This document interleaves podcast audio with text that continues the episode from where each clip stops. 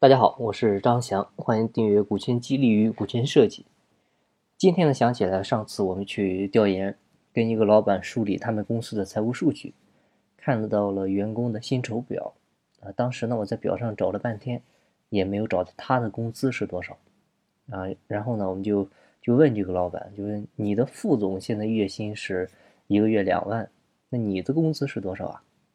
他说我在公司不拿工资。你看，公司都是我的，我拿工资干嘛呢？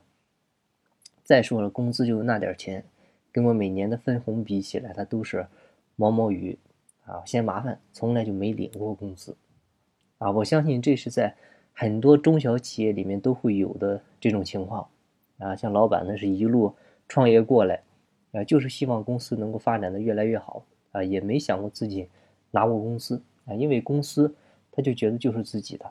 工资都是发给员工的，其实呢，这个就是典型的个体思维啊，就是公司和你不分啊，公司的钱和你家的钱不分啊，这个其实是有一定风险的。那我们先来看，老板到底要不要在公司拿工资呢？就是我都有分红了，那还有必要来拿这个工资吗？其实老板要不要拿工资呢，主要取决于你在公司。啊，是否任职？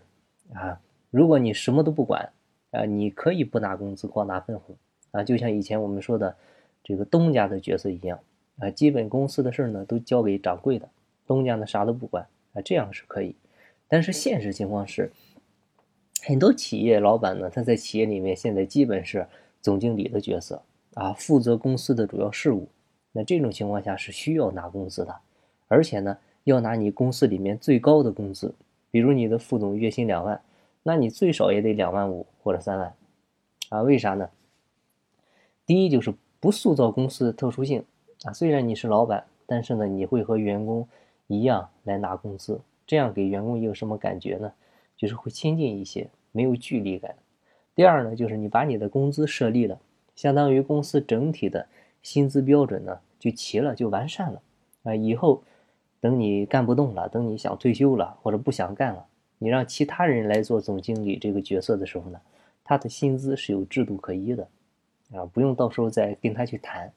第三呢，就是以后你要是做了股权激励，那你的钱必须要和公司的钱分开了，因为人家员工现在也是公司股东了，公司的钱呢是大家的了，不再只是你个人的，哪怕他们就占一个点儿，那你花的一百块钱里面也有他们的。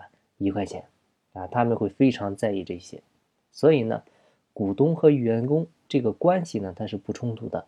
股东可以是员工，员工也可以是股东，啊，又可以享受分红，又可以拿工资。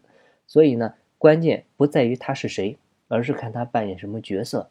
他扮演什么角色，就拿什么钱，就承担什么责任，就有什么权利。好，那今天的分享就到这里，感谢您的收听。金不在西天，静在路上。我是张翔，下期再见，拜拜。